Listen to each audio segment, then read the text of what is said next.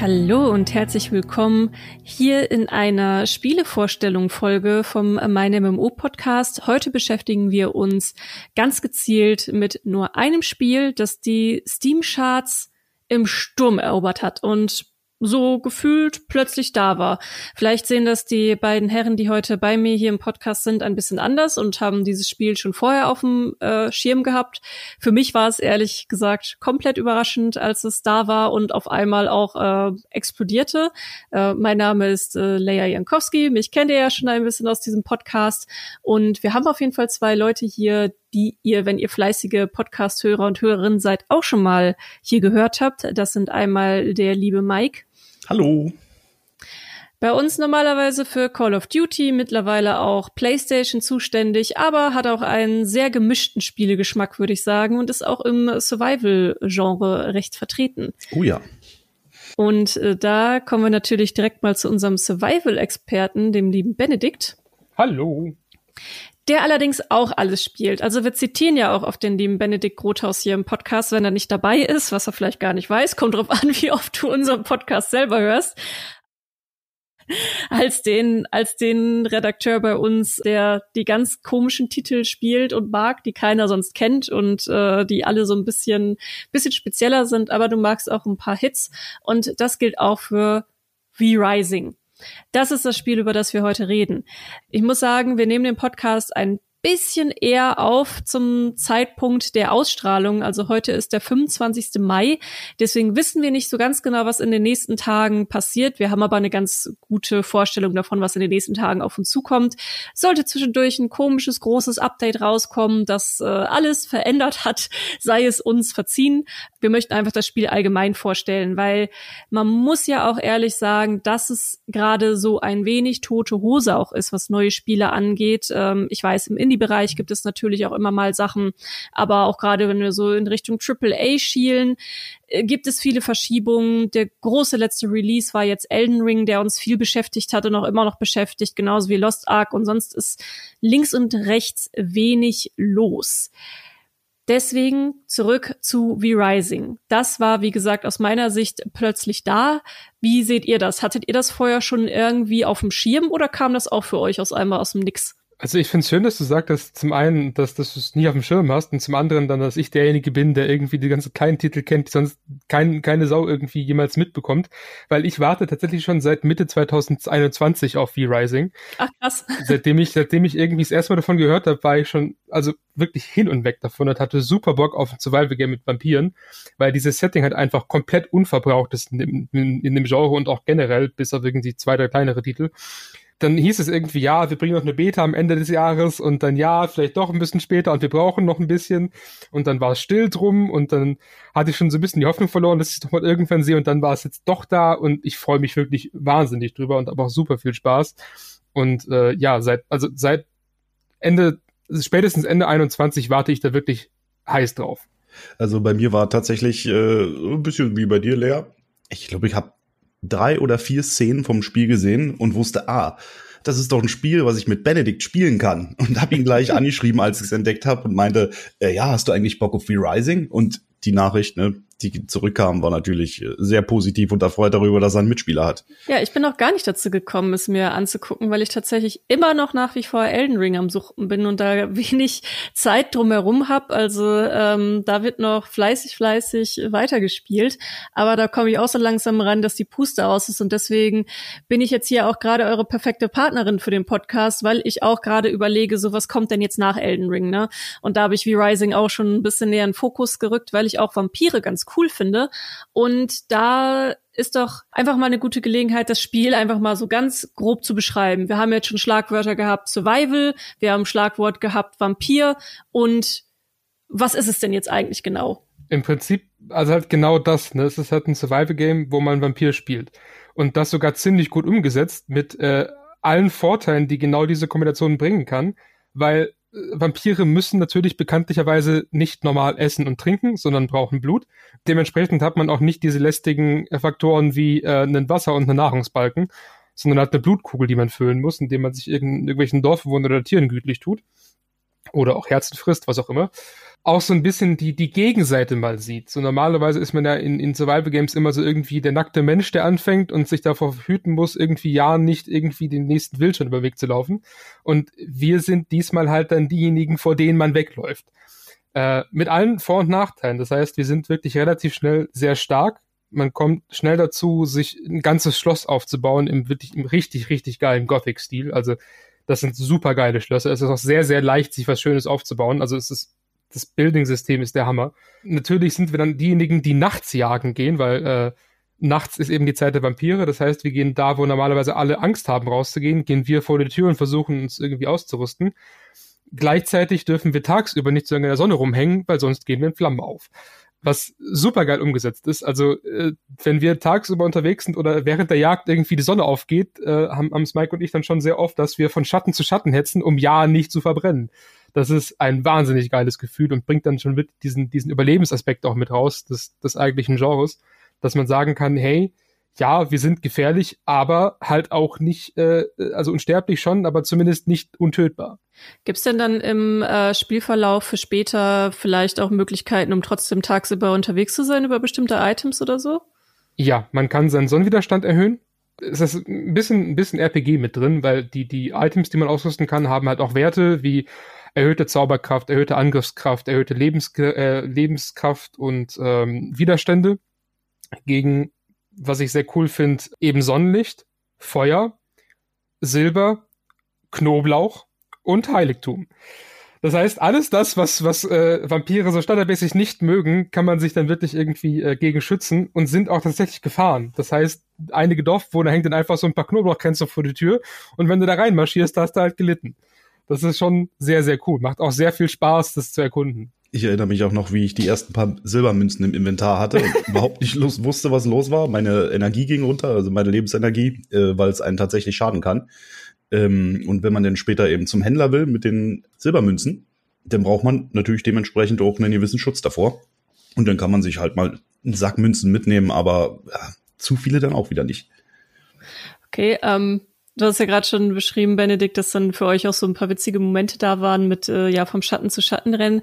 Dann mal an dich gefragt, Mike, wie waren denn dann so die allerersten Spielstunden? Ich meinte ja schon, ich bin relativ schnell ähm, interessiert gewesen an dem Titel. Ich habe ein paar Szenen gesehen. Mir war das Setting klar, sofort mit dem Vampir, mit diesem Dunklen. Man muss in der Nacht unterwegs sein. Und ich habe auch direkt gemerkt, okay, äh, das ist ein Spiel vom Ansatz her, was mir gefallen könnte. Und die ersten Spielstunden haben es dann auch gleich äh, haben dann noch gleich den Haken gesetzt. Es ist eben, also am Anfang tatsächlich noch relativ verwirrend, weil man braucht dann irgendwie Knochen und Leder und man hat keine Ahnung, wo man das Zeug herbekommt.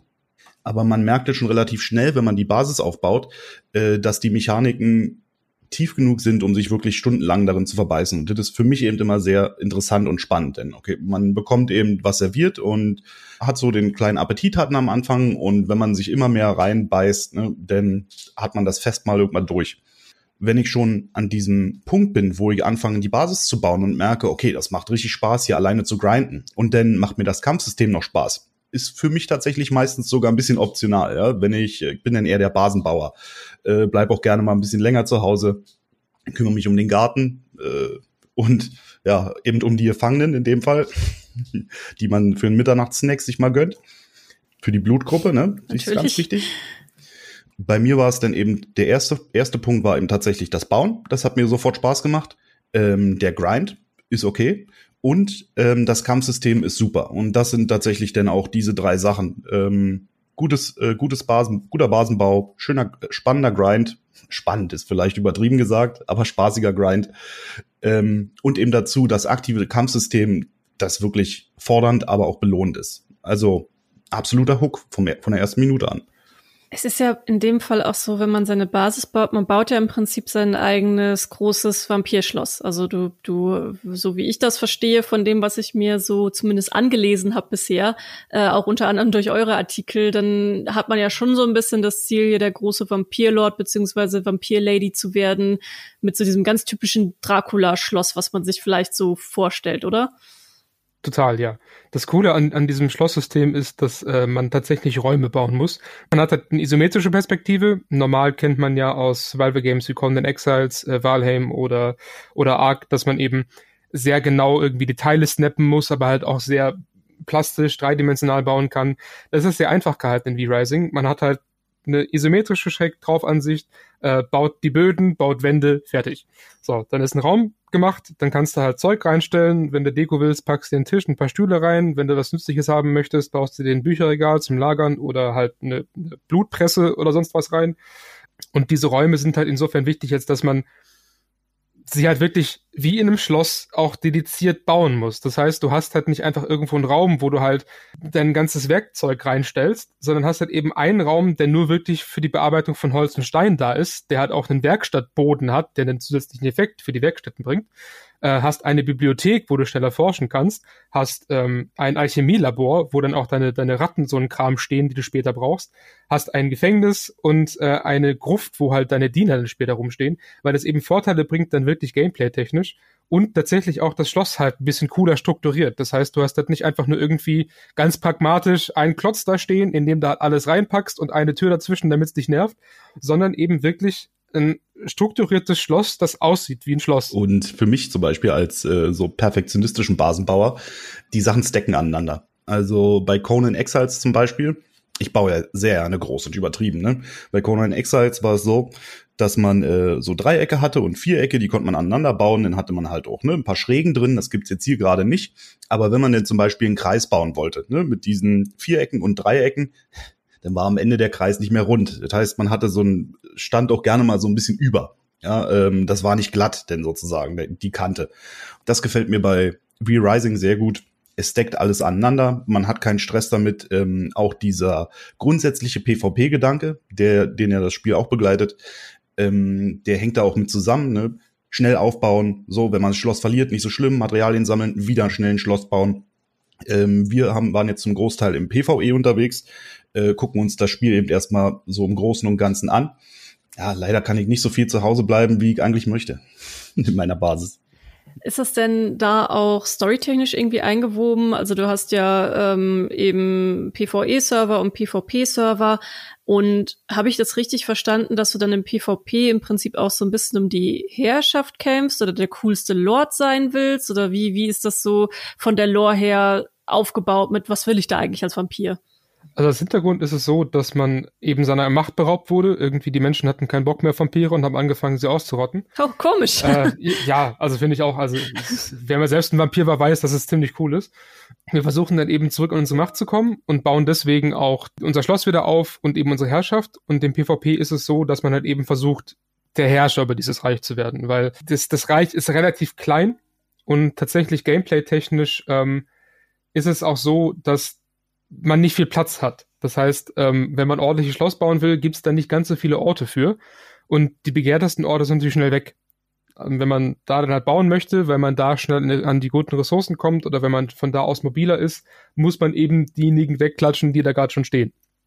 Und das ist dann so der Gedanke dahinter, eben auch um seine Macht zu festigen. Das ist im Prinzip dann wirklich auch relativ dynamisch, weil kann auch jederzeit passieren, dass irgendwer mit seinem Sprengstoff vor deiner Tür steht und dich kaputt klatscht und dir dein Schloss wieder äh, wegnimmt. Und ja, das ist dann eben das, wo das PvP da zum Tragen kommt. Die äh, Story selbst ist eher so nebenbei erzählt. Es gibt äh, ein ganz cooles Intro am Anfang, äh, wo eben die Geschichte erklärt wird, ne, ah, Vampire sind doof, alle ausgelöscht, okay, aber hier, wir haben überlebt, 500 Jahre später, wie auch immer, ähm, kommen wir jetzt wieder raus. Und die Story wird ein bisschen über die Bosse erzählt. Äh, äh, das heißt, man kann da verschiedene Bosse jagen. Ne? Man, die geben einem auch neue Fertigkeiten, die geben einem neue Crafting-Optionen. Und diese Bosse haben alle so eine kleine zwei, drei Absätze, so ungefähr. Wer ist das? Was macht er? Und beschreiben damit natürlich ein bisschen die Welt. Kennst du ja vielleicht gerade aus Elden Ring? Hat ja auch keine lineare Story, die jetzt erzählt wird, sondern vieles in Environmental Storytelling oder du findest über Items bestimmte Sprüche. Und so ist es dort auch. Also es gibt jetzt keinen Erzähler im Hintergrund, der dich irgendwie durch die Story führt, sondern du bist der Vampir, du schreibst die Geschichte und saugst halt die Leute aus, die dir gerade, naja, helfen können vielleicht. Das ist tatsächlich noch ein sehr interessanter Punkt mit dem Aussaugen und dem mit den Blutgruppen. Das ist so von dem, wie ich es verstehe, auch einer so der Unique Selling Points von dem ganzen Spiel. Ich finde das übrigens auch unglaublich witzig, was für Artikel wir da ja teilweise schon haben. Also auch ein Quiz mit welche Blutgruppe passt zu mir. Und ähm, ja, denn das, das spielt da tatsächlich eine zentrale Rolle, dass es eben die unterschiedlichen Blutgruppen gibt, die dann auch mit verschiedenen Perks kommen. Könnt ihr das vielleicht noch mal ein bisschen genauer erklären? Die Blutgruppen äh, sind im Prinzip das, was dein Bild ausmacht, wenn du so willst. Ich habe schon gesagt, dass es so ein bisschen ins, ins RPG mit reingeht. Äh, man kann über bestimmte Items, vor allem eigentlich Schmuckstücke und das Blut später dann bestimmen, wie man spielt. Man kann eben verschiedene Waffen, verschiedene Fähigkeiten und Zauber wirken und die auch jeweils dann verstärken. Das heißt, es gibt zum Beispiel Schurkenblut, mit dem man mehr äh, schneller ist, mobiler ist und mehr kritische Treffer raushaut.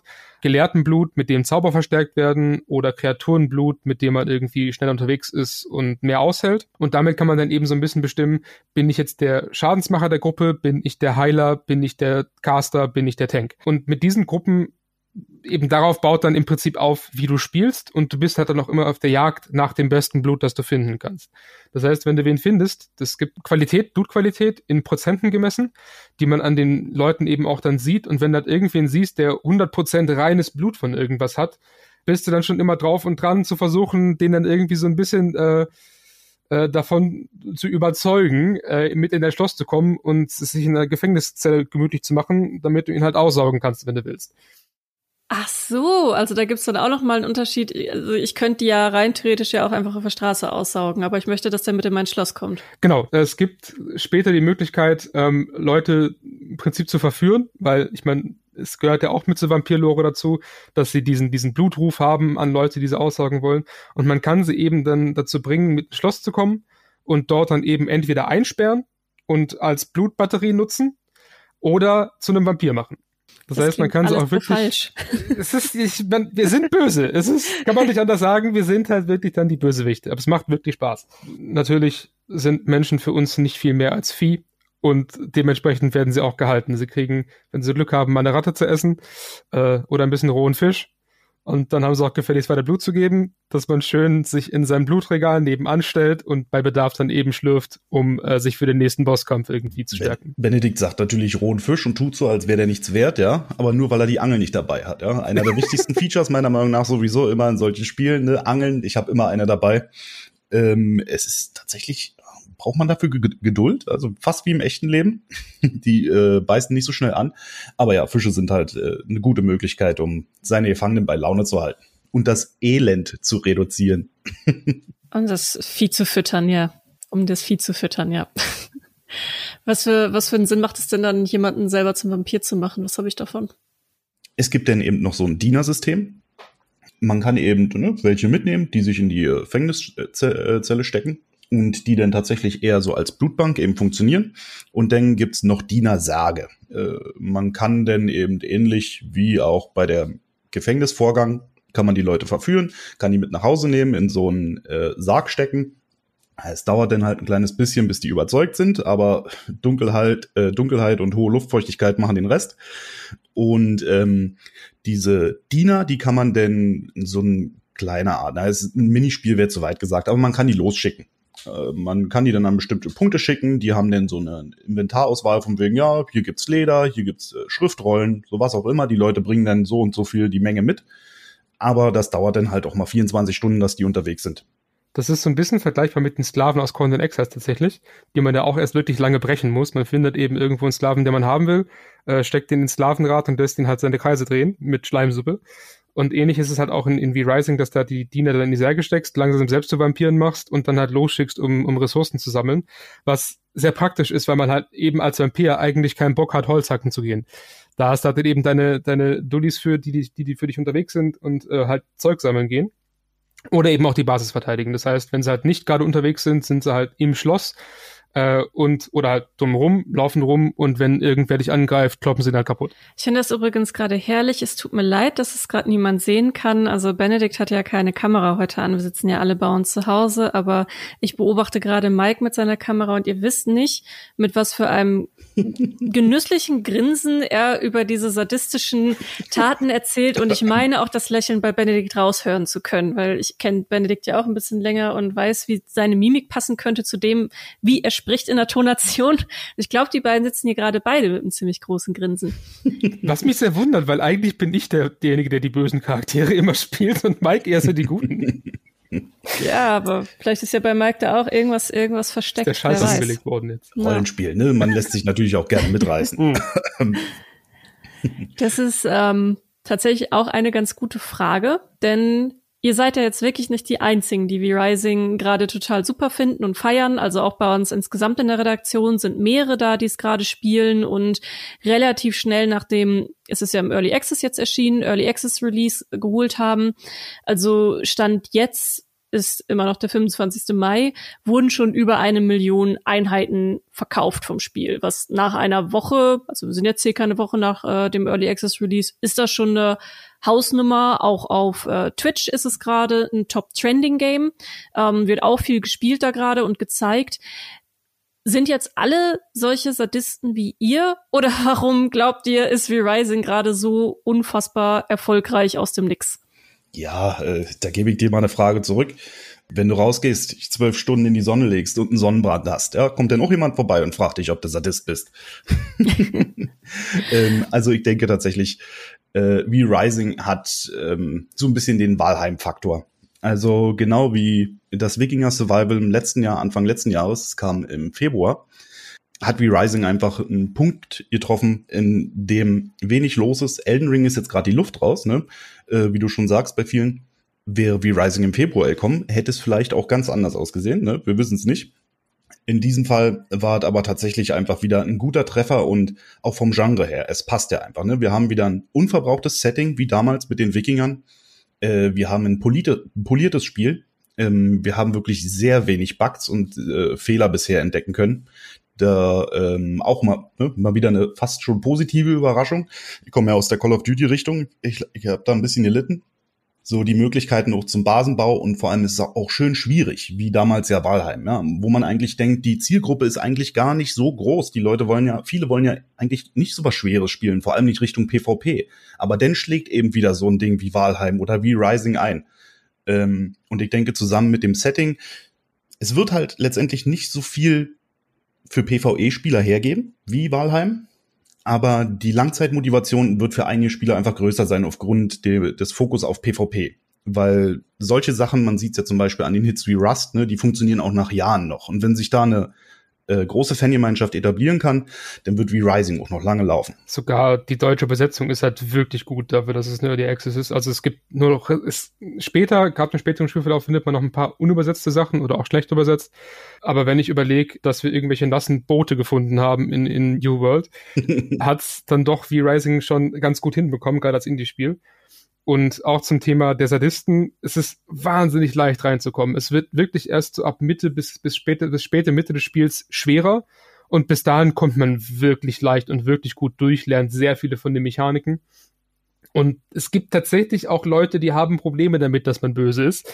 Ähm, ich habe erst neulich jetzt irgendwie gelesen, dass einer äh, es nicht ganz so schön findet, dass er seine Gefangenen quälen muss äh, und sie gerne als tatsächlich freiwillige, loyale Diener hätte und nicht als Vieh der wird, wünscht sich irgendwie, dass er eine Küche hat und äh, sie bekochen kann, damit sie halt loyal werden und freiwillig da äh, rumrennen und ihn, äh, ihm sein Blut geben. Gibt's auch. Ich habe tatsächlich auch ab und zu noch so ein bisschen Skrupel, äh, wenn ich in eine Kirche voller, voller Nonnen gehe und sie alle schreien vor mir wegrennen, während ich sie abschlachte, weil sie halt Schriftrollen dabei haben, die ich blöderweise gerade brauche und sie halt sehr viele davon besitzen. Braucht bisschen Überwindung, aber ähm, ist halt am Ende immer noch ein Spiel. Braucht ein bisschen Überwindung und äh, heute Abend wieder mit der Sense rein in die Kirche. Alles ja. klar.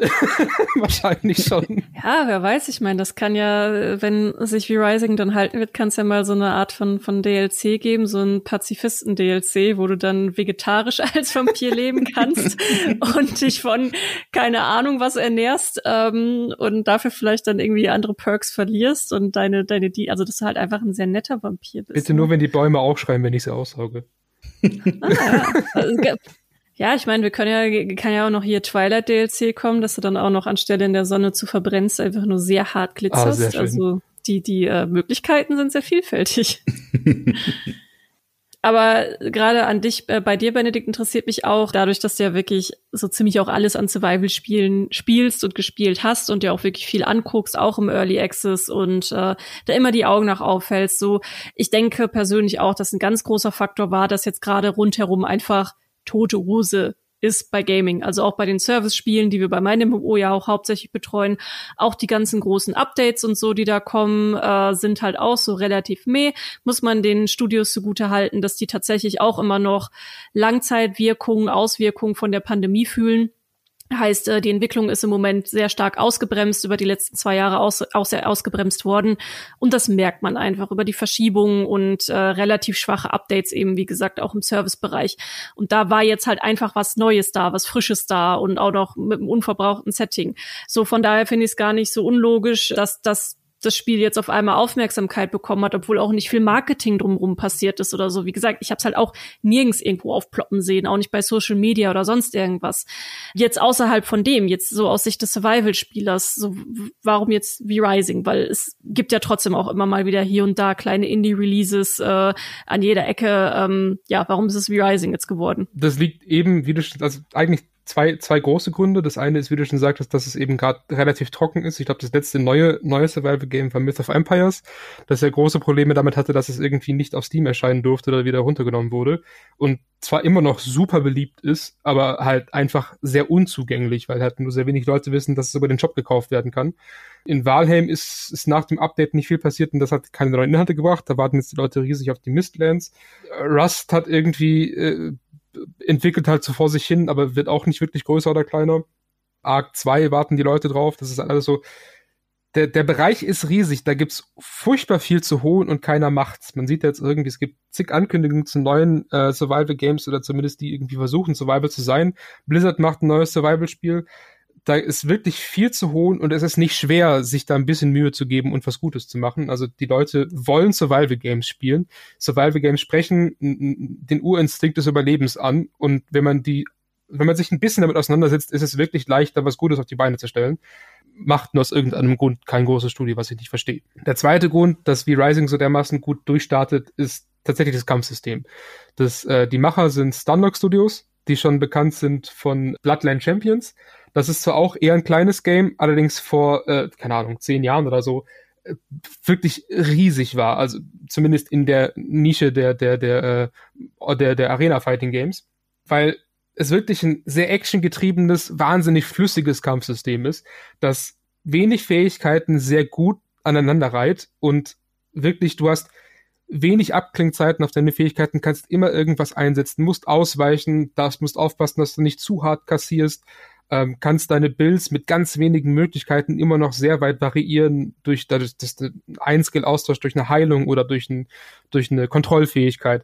Und da kannst du wirklich super leicht deine eigenen Builds für dich zusammenstellen, als auch in Gruppen mit bis zu, keine Ahnung, vier Leuten oder so. Dann eben gegen auch wirklich gut, mechanisch gute Bosskämpfe irgendwie angehen, wo du die Boss-Patterns lernen musst, ähnlich wie in Elden Ring eigentlich, wo du dann lernst, hey, okay, der Boss macht, wenn er die, die, die in die Bewegung macht, äh, kommt gleich die Fähigkeit, der da muss ich ausweichen, hier muss ich aufpassen.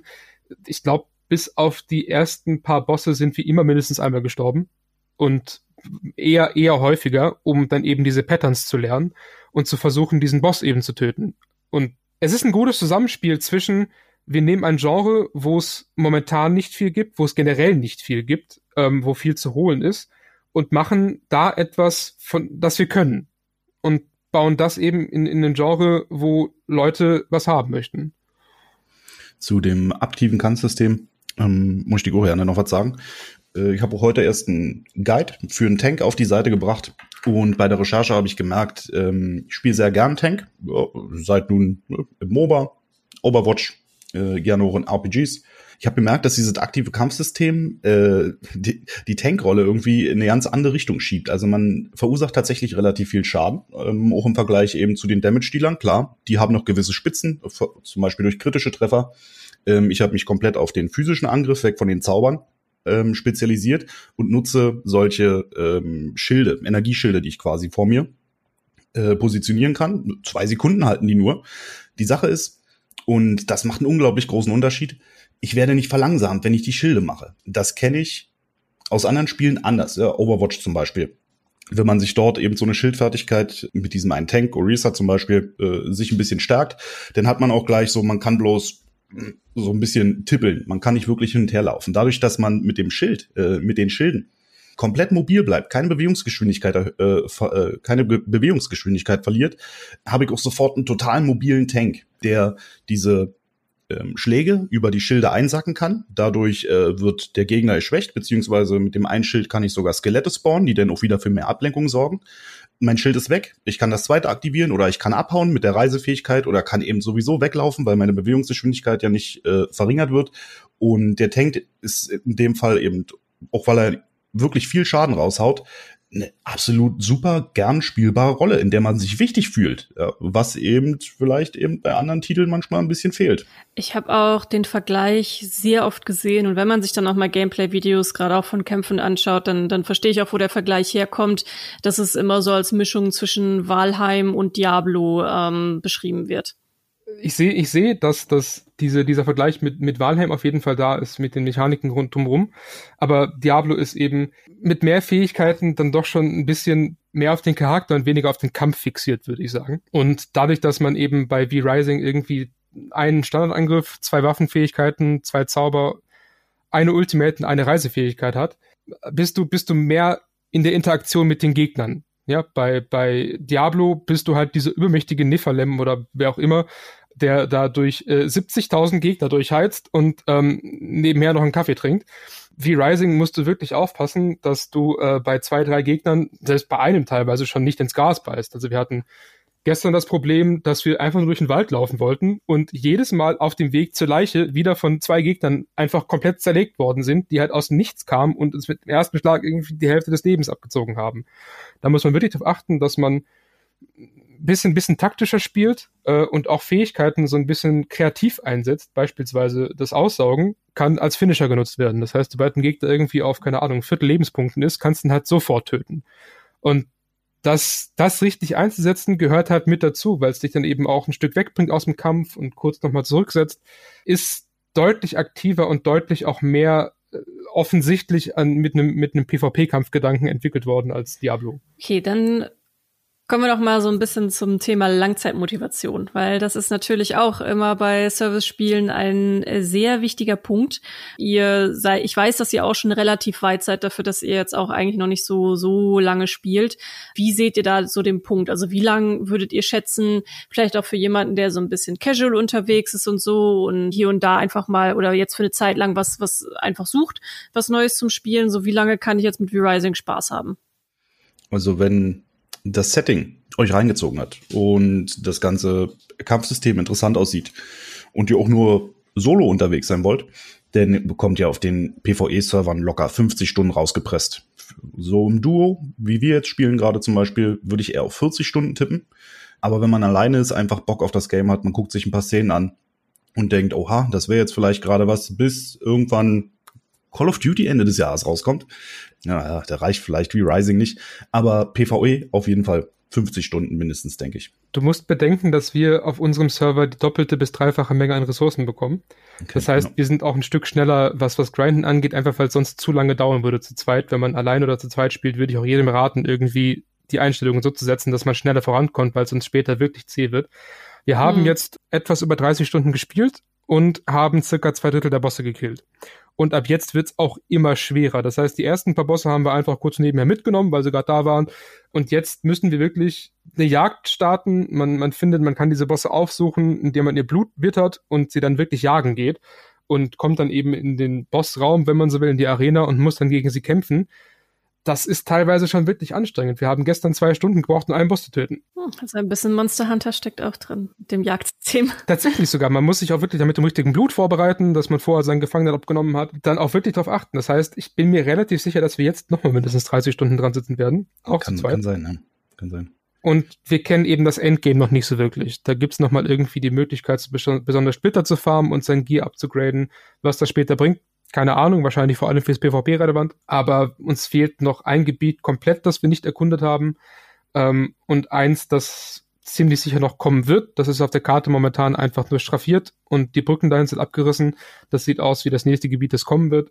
Ich bin mir sicher, dass man mindestens 50 bis eher 60, 70 Stunden alleine verbringen kann auch oder ins, als Team und auch als Casual nicht wirklich Probleme hat. Das heißt, wenn man irgendwie am Tag eine halbe Stunde, eine Stunde hat oder auch, keine Ahnung, drei Stunden die Woche, man findet was zu tun und kommt auch immer weiter. Okay, da hatte ich jetzt noch gar nicht so richtig nachgeguckt, aber wisst ihr, ob es da schon irgendwelche Ankündigungen gibt wegen Update-Plänen? Also du hast ja gesagt, okay, ein neues Gebiet wird wahrscheinlich kommen, aber weiß man da irgendwie eine, eine Richtung, was sie sonst noch so an Updates bringen wollen? Auf Steam ist es ja im Early Access. Viele Entwickler geben dann ja auch so eine kleine Roadmap, ich will es nicht ganz nennen, aber eben so einen kleinen Einblick, warum machen die Early Access, was soll noch alles kommen.